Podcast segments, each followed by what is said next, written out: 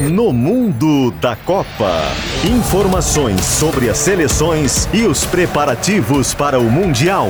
Parceria KTO.com e Universidade La Salle. Eduardo Gabardo. Uma hora e três minutos, muito boa tarde. Estamos no ar com No Mundo da Copa, deste sábado, dia 17 de fevereiro de 2024. No programa de hoje, vamos analisar este momento da seleção brasileira, que dentro de campo vai mal. Nas eliminatórias para a Copa do Mundo de 2026, o Brasil é apenas o sexto colocado. Vem agora de uma eliminação no pré-olímpico da Venezuela. O Brasil perdeu vaga para a Olimpíada de Paris. Mas teve um anúncio importante ontem. Rodrigo Caetano é o novo coordenador executivo geral das seleções masculinas. Então, a gente vai tratar disso tudo a partir de agora, aqui no Mundo da Copa. No Mundo da Copa de KTO.com, onde a diversão acontece, e folia de matrículas Unilassale. Aproveite os descontos e inscreva-se. Rodrigo Caetano é o novo coordenador executivo geral das seleções masculinas. Ex-diretor executivo do Grêmio, do Inter, começou a carreira no Grêmio, trabalhou no Inter, também no, no, no Flamengo, Fluminense, Vasco, e estava agora no Atlético Mineiro. Rodrigo Caetano, 53 anos de idade, vai comandar a seleção principal e os times sub-15, sub-17 e sub-20 da seleção brasileira. Vai trabalhar junto com o Dorival Júnior, já a partir da disputa da Copa América e nas eliminatórias para a Copa do Mundo de 2026. E terá também Juan, ex-zagueiro do Flamengo, como um dos integrantes né, deste novo modelo é, de administração da seleção brasileira por parte da CBF. Pois ontem à tarde, em um áudio disponibilizado pela CBF, o presidente Edinaldo Rodrigues fez o anúncio e vamos ouvir então o presidente da CBF e depois o Rodrigo Caetano nesta nova função e o trabalho a partir de agora na seleção brasileira. Das boas-vindas a diretor executivo geral das seleções masculinas, da CBF, e que terá autonomia total para fazer todas as modificações necessárias para a seleção brasileira continuar sendo uma seleção vencedora, forte e identificada com é, os torcedores e com todos vocês da imprensa. Portanto, o trabalho é, do Rodrigo Caetano, que foi um exemplar atleta e um exemplar dirigente, tem sido um exemplar dirigente ao longo desses 20 anos, é exatamente comungando com o sentimento do novo treinador da seleção brasileira, o Dorival Júnior e toda a sua comissão técnica, e, portanto, tem a confiança irrestrita para que ele possa, nesse momento que é um momento difícil que a seleção não se encontra, não só a seleção principal, como também seleções de base, e ele vai ter esse essa distinção de fazer um trabalho tanto na seleção principal como uma reestruturação geral de todas as seleções é, masculinas da CBF. Obrigado de novo, viu, presidente? Bom, primeiro, os agradecimentos, né? Obrigatórios. Primeiro, a confiança do presidente Edinaldo por esse convite. Sem dúvida alguma, é, o maior desafio da minha carreira, nem poderia ser diferente, pelo tamanho da instituição e, e pelo tamanho da responsabilidade, né? Me sinto muito honrado pela escolha. Você ser chamado para a seleção é uma convocação e é assim que eu me sinto. Agradeço muito também ao Dorival, né, que já tivemos a oportunidade de trabalhar juntos em dois, dois grandes clubes. E agora vamos retomar essa parceria. Então é importante a confiança que ele deposita no nosso trabalho. Um agradecimento também especial ao, ao Galo, que também, por ter sido meu último trabalho, é, obviamente que acabou me credenciando para estar aqui hoje. E a todos os clubes pelos quais eu passei, que ajudaram na minha formação, ajudaram né, nessa experiência que eu adquiri ao longo desses 20 anos. Em relação a, ao futuro, né, presidente, já começamos nosso trabalho, porque ele é de muito planejamento, ele é de muita é, estruturação para poder entregar para os atletas da seleção brasileira, que não são somente da seleção principal, a melhor estrutura de pessoas. Esse é o nosso objetivo para que, quando eles aqui estiverem representando essa camisa, representando a nossa nação, eles tenham, sem dúvida alguma, a certeza do tamanho da responsabilidade e o orgulho que eu sinto hoje, que o Dorival a comissão técnica sentem, que o presidente sente. Esse, esse vai ser um dos nossos lemas. Né? Conto com vocês também, um agradecimento especial a vocês, extensivos aos, à imprensa de todo o Brasil, pelo apoio que sempre me deram nos clubes e eu espero que sigam né, dando aqui também na CBR.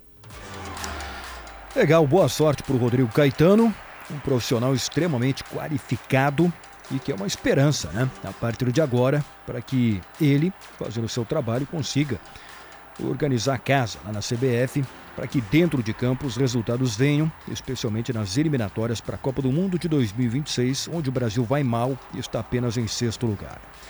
Mas vamos avaliar mais esse momento, e é da seleção brasileira, com dois especialistas em seleção, José Alberto Andrade e Leonardo Oliveira. Um momento que dentro de campo é difícil, né? É porque se a gente pegar os resultados recentes em diversas categorias, no último Mundial Sub-20, o Brasil foi eliminado para Israel. E o Ramon Menezes, que vai sair do cargo, naquele momento ainda foi fortalecido, né? Ganhou esse cargo aí para a seleção sub-23 e foi um fracasso. Agora no pré-olímpico, com uma eliminação, uma derrota para a Argentina e o Brasil perdeu a vaga para a Olimpíada de Paris. E na seleção principal, apenas o sexto lugar nas eliminatórias para a Copa do Mundo. Deixa eu começar com esse fracasso recente aí, é do pré-olímpico. José Alberto Andrade, Leonardo Oliveira, boa tarde. Boa tarde, Gabardo. Boa tarde, Léo. Boa tarde, Zé. Boa tarde, Gabardo, amigos da Gaúcha. E aí, Zé? Olha, Gabardo, eu, eu, eu vivi em, há 20 anos a experiência de fazer a cobertura de um pré-olímpico em que o Brasil não se classificou. Curiosamente, Argentina e Paraguai, só que nessa ordem, foram os classificados naquela ocasião. É, e depois os dois decidiram a Olimpíada da Medalha de Ouro. Sim. Eu não tenho essa convicção que isso vai acontecer agora. Paraguai e Argentina decidam a medalha de ouro. E isso eu estou falando em relação ao Brasil pelo seguinte: o Brasil ficou fora de um pré-olímpico de um nível mais baixo. Tinha uma seleção de nível mais baixo também, mas cometeu erros que daquela outra vez até não os cometeu. Táticos, técnicos, dentro de campo, de comprometimento da seleção. Então, o que, que acontece? Há 20 anos, Jogadores como Robinho e Diego estavam na seleção. Robinho está na Copa do Mundo dois anos depois.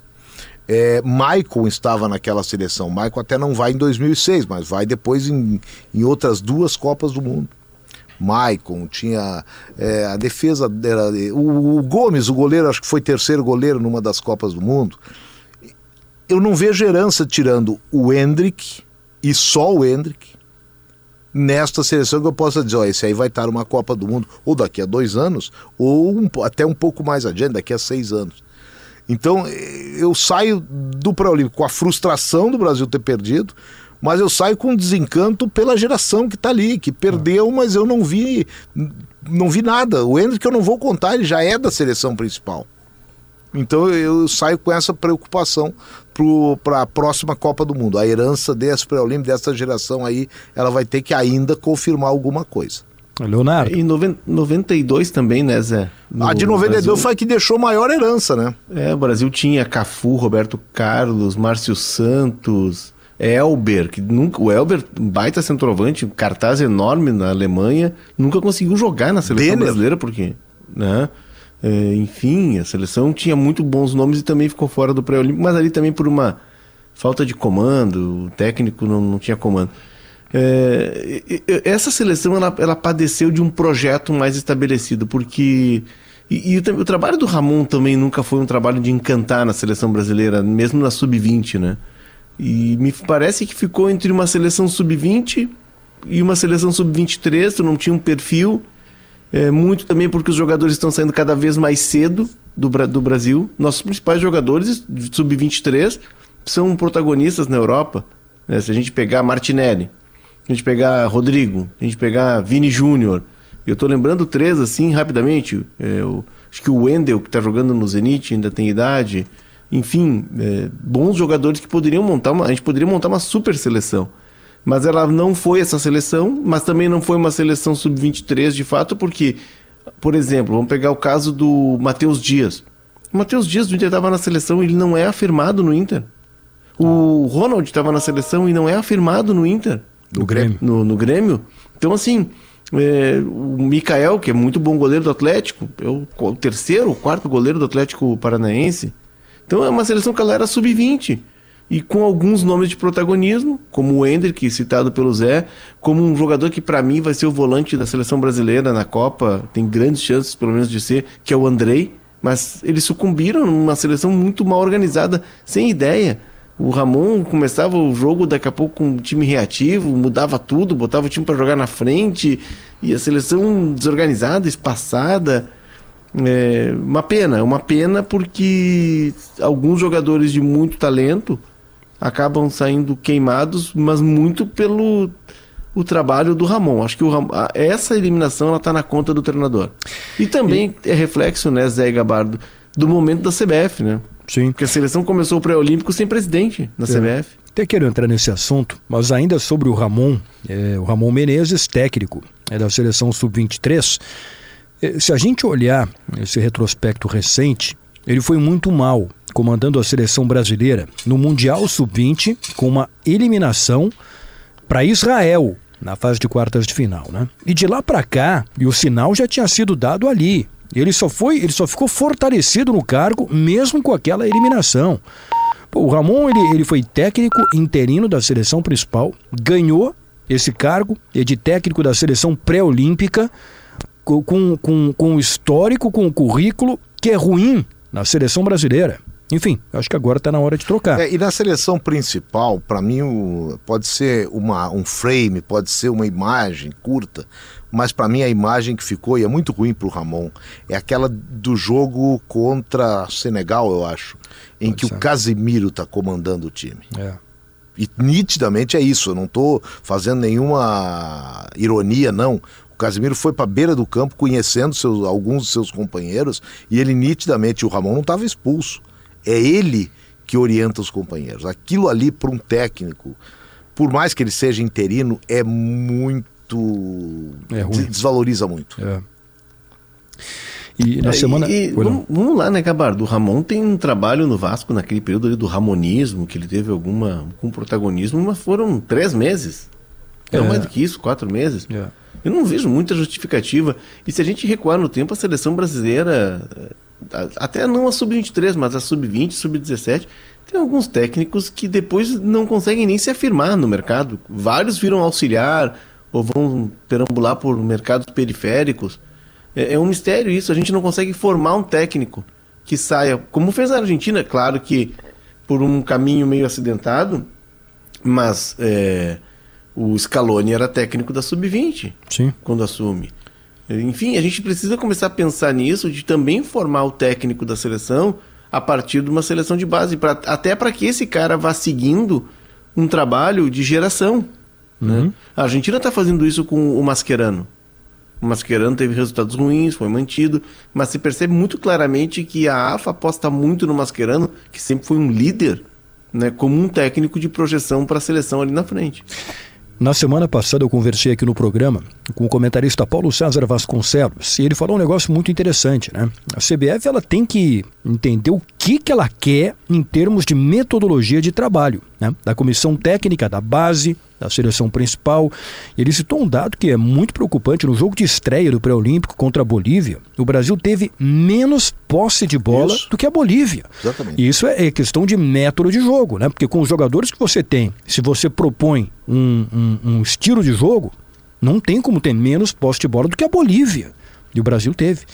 Então é, vamos ver. Os dois, o jogo com a Venezuela, a seleção brasileira cometeu esse crime no pré-olímpico de tirar a Venezuela da Olimpíada, né? É. Foi, foi um absurdo, foi um aborto aquela vitória da seleção brasileira. É, foi a vitória é, de um jogador que é diferenciado, é muito melhor do que os demais, que foi o Hendrick, ele mudou o jogo. Mas a Venezuela teve gol anulado, teve bola que bateu na trave, bateu na linha e por um centímetro ou dois a bola não passou inteira para dentro do gol. A atuação, o, o segundo gol da Venezuela, o gol anulado, é uma aula de contra-ataque com extrema qualidade que a gente não viu a seleção fazendo no pré-olímpico inteiro. Sim.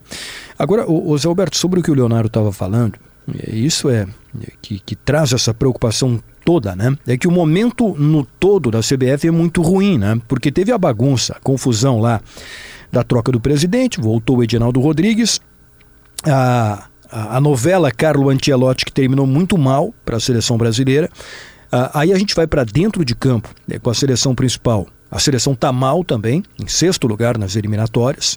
É, vai ver a base, né? É, tem esse resultado ruim é, do pré-olímpico, é, com a eliminação o Brasil não vai para a Olimpíada. Ou seja, é, em várias frentes de atuação, as coisas vão muito mal na CBF, na seleção brasileira, né? Sim, são as três gerações adultas do futebol. É a sub-20, que já é adulta, que perdeu o Mundial eliminado por Israel. É. A sub-23, que é uma, uma etapa a mais que fez o que fez no pré-olímpico, e a principal que tá do jeito que tá. Então, sabe, isso aí tu não pensa só na Copa do Mundo de agora, tu já tá pensando na outra Copa lá adiante. É, é um trabalho de recuperação que é muito complicado. O Brasil vai ter que baixar a bola, aquela coisa, e, e dói na gente dizer isso, aquela coisa do maior time do mundo, que a gente diz, a seleção brasileira naturalmente é o maior time do mundo, porque tem, não é mais. Não é mais, até não sei quem é. Hoje em dia é um clube, né? Hoje em dia os clubes estão maiores que as seleções, mas não é mais. Não é mais. E o Brasil, por exemplo, quer ver? Vou pegar a Olimpíada de novo. A seleção francesa vai ser campeã olímpica. Eu não tenho dúvida disso. Jogando em casa? Posso até, posso até me enganar, claro, mas hoje eu não tenho. Por quê? Da mesma maneira que lá em 2004 a gente dizia, lá no Chile ainda, onde foi o pré-olímpico, olha, a Argentina, que tinha o Teves, está saindo, foi campeão do Prolímpico, e o Paraguai estão saindo fortes e eles vão, quem sabe, disputar a medalha. Foi o que aconteceu, o ouro. Agora eu digo que nenhum dos sul-americanos vai ter tanta sorte assim, a não ser que a Argentina do Mascherano faça um grande trabalho. Bom, Mas querendo... a França já falou em botar o Mbappé, o Griezmann e não era o, Be... ou era o Benzema, não é um outro. É. Se botar esses três jogadores mais tudo que a França está investindo em idades para esportes coletivos vai ganhar, vai ser um trator na Olimpíada que eles querem ganhar porque é em casa. Sim. Escolheu ia completar com alguma coisa, hein? Não, não, a questão toda é, é que a França tem uma política de formação, né? Claro, é um país menor e tal, mas tem um projeto de formação.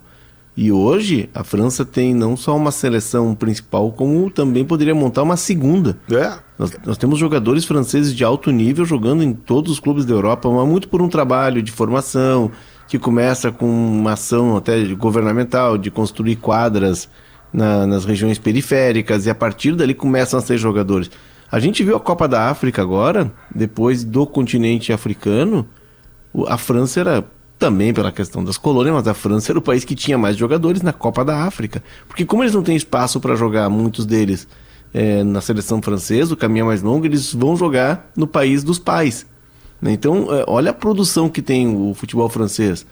E a gente viu, a França chegou à Copa do Mundo, mesmo não jogando futebol exuberante, mas chegou à final da Copa do Mundo e perdeu para a Argentina só na, no, nos pênaltis. Eu concordo com o Zé. A gente tem uma geração muito boa sub-23. A gente poderia montar uma super seleção. A questão toda é que ah, nós estamos num processo de entre safra, nós estamos num processo de renovação. O Tite deixa um bom legado, embora o resultado não tenha sido satisfatório, mas ele deixa um bom legado de muitos bons jogadores jovens. Seleção tem Rodrigo, Martinelli, Anthony, eh, Vini Júnior, eh, jogadores jovens que vão ter uma Copa do Mundo com 24 anos nas costas, já vão chegar à Copa dos Estados Unidos mais tarimbados mas tem que completar. O desafio do Dorival agora é completar. Só que me preocupa é o seguinte: nós temos o técnico, mas quem é a estrutura que vai sustentar esse técnico? Eu o gostei Tite tinha muito, muito boa. Eu gostei muito, não sei se tu é, pegou, pensou esse ponto também. O Dorival Júnior, quando faz a sua entrevista de posse, de apresentação, ele cita o trabalho do Tite, mas ele, ele não está se referindo ao trabalho dentro de campo. Ele, ele elogiou também, mas ele, ele deu a entender que ele sonha ter uma estrutura que foi criada pela gestão passada é, da seleção brasileira, não é da CBF, da gestão passada da seleção brasileira. Então, se o Dorival impõe isso e é atendido, eu acho que a gente já começa a trilhar um bom caminho, independentemente se tu achar que o Dorival Júnior é, é, tão bom quanto o Tite. Não, eu acho que a estrutura, nessa vez, ela está à frente do técnico. A gente vai falar daqui a pouco sobre a convocação do dia 1 de março. Em menos de duas semanas já tem a primeira lista do Dorival Júnior. Mas só para fechar da questão da Olimpíada, que realmente vai ser uma grande atração né, em Paris no futebol, é desde que a Argentina conseguiu essa vaga e diante do Brasil, começou a se especular quem serão os jogadores acima de 23 anos. É, e o Mascherano foi perguntado sobre isso, né? E ele disse que pretende convidar o Messi, o Di Maria e o Dibu Martinez, o goleiro, está se oferecendo aí para jogar também. Vamos ver o que, que, vai acontecer. Mas imagina ter Messi e Mbappé numa Olimpíada. Não, que atração vai ser, hein? É, é, vai ser pesado, vai ser pesado. A Argentina cresce demais. É. Porque ela precisa crescer, tem mais isso também. Sem dúvida. Será não, que pô, a FIFA vai querer? É, tem isso, né? Mas o que a gente viu da Argentina também nesse pré-olímpico é meio preocupante. A Argentina não tá com essa bola toda no não, time sub-23, né? Tem, tem, que ter acréscimos. É, tem que ter. Bom, dia 1 de março uh, tem a convocação, é do Dorival Júnior, para os jogos contra a Espanha e Inglaterra, em Madrid e lá em Londres. O que que dá para esperar? Será que o Dorival vai mexer muito? Vai ter jogadores do futebol brasileiro? Ele está viajando para observar, né? Tem visto jogos aqui do Brasil, é, viu a Supercopa lá em Belo Horizonte. Esteve é, na Espanha agora. É, é tá, tá vendo os jogos do campeonato, dos campeonatos europeus. E aí, Leonardo, será que vai ter novidade na lista? É, o que me preocupa é, é que, assim como o Diniz ouviu e o Ramon, o Edinaldo quer jogadores em atividade no Brasil na seleção é, a gente tem que levar muito em conta isso. O, o, nem sempre o destaque no futebol brasileiro vai te dar capacidade de fazer um enfrentamento contra as principais seleções num outro universo que é o universo de seleção. Nosso futebol ainda está num nível, um degrau abaixo do nível físico de intensidade do futebol europeu. A gente viu o Pedro e o Everton Ribeiro na seleção na Copa do Mundo. O Pedro e o Everton Ribeiro não conseguiram jogar então, assim, me preocupa isso. E aí o Dorival, o Dorival não chega como o Tite chegou. O Dorival ele chega tendo que ser político. E aí essa política pode fazer com que ele convoque jogadores que talvez não estejam num momento para ser da seleção brasileira. Mas uh, não tem muito o que fugir também, né, Gabardo? É. Não tem muito o que fugir. Aposto em um nome que está estoando aqui na Espanha, que é o Savinho, que inclusive vai para o Manchester City, né, para o clube matriz da, do Grupo City. Esse é um jogador que precisa estar. Ele está fazendo diferença aqui na, na La Liga. É, é uma posição, e aí também vai muito pela formação que ó, os clubes que passaram a fazer em série, numa posição que está ocupada, né? Nós temos o Vini Júnior ali, nós temos o Martinelli, nós temos o Anthony do outro lado, o Rodrigo joga mais pelo meio, mas também pode fazer. Mas é um nome que eu poderia apostar que, que estaria, teria chance de, de, de aparecer. Já era plano no tempo do Diniz, o Diniz mesmo disse isso, que era plano, se não houvesse evolução do, no ponto de vista judicial, o Lucas Paquetá me parece que é um retorno é. certo na seleção brasileira. E, e, eu fico pela. Onde é que estavam no Diniz as grandes novidades, os caras que a gente às vezes nem conhecia direito? Nas laterais, que é uma carência gigantesca do Brasil eu acho que ali o Dorival Júnior pode criar também algum, algum jogador que ele venha buscar. Olha, eu acreditava numa volta do Ian Couto, Leonardo, mas tudo, depois do Não. jogo contra o Real Madrid, o que o Vini Júnior fez com ele, eu acho que tirou um pouco a, a candidatura do homem do cabelo cor-de-rosa, hein? É, expôs demais, né? É. Expôs demais. O Ian que vinha jogando bem. Ele é Exato, por isso eu vim acompanhando ele, porque ele foi um jogador que eu conheci na seleção. E não achei que ele fez pouco para não merecer convocação na última. Ele estava na convocação do Uruguai, depois na ah. outra ele já não estava. Na que jogou é, com a Argentina. É que ele não é lateral, né, Zé? Ele é mais alo. O Girona joga com uma linha de três e quando fecha a defesa ele faz linha de cinco, o Ian Couto fecha a linha de cinco. Ele não é bem um lateral como o Brasil joga. O Brasil joga com um lateral lateral mesmo, né? Essa é uma dificuldade que a gente vai ter. O Vinícius Tobias, que uhum né, tá no Real Madrid B, esteve na lista do, do, do Ramon.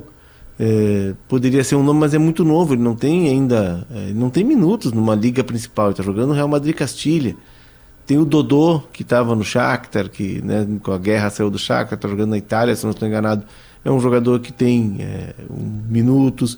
E tem o Wanderson, para mim, lateral da seleção brasileira, é, estando bem recuperado da lesão e jogando o que estava jogando antes da lesão, seria o Wanderson, né? Tem tamanho de lateral, tem velocidade, tem chegada à frente, marca bem teve a fatalidade da lesão, mas enfim, é, é, um desafio que a seleção tem. É, o Wanderson, ex-lateral do Grêmio, acho que já voltou a jogar pelo Mônaco, né? Tá recuperado da lesão. E do outro lado, a mesma coisa. O Carlos Augusto foi Mal, o cara né? que jogou e não foi bem. É.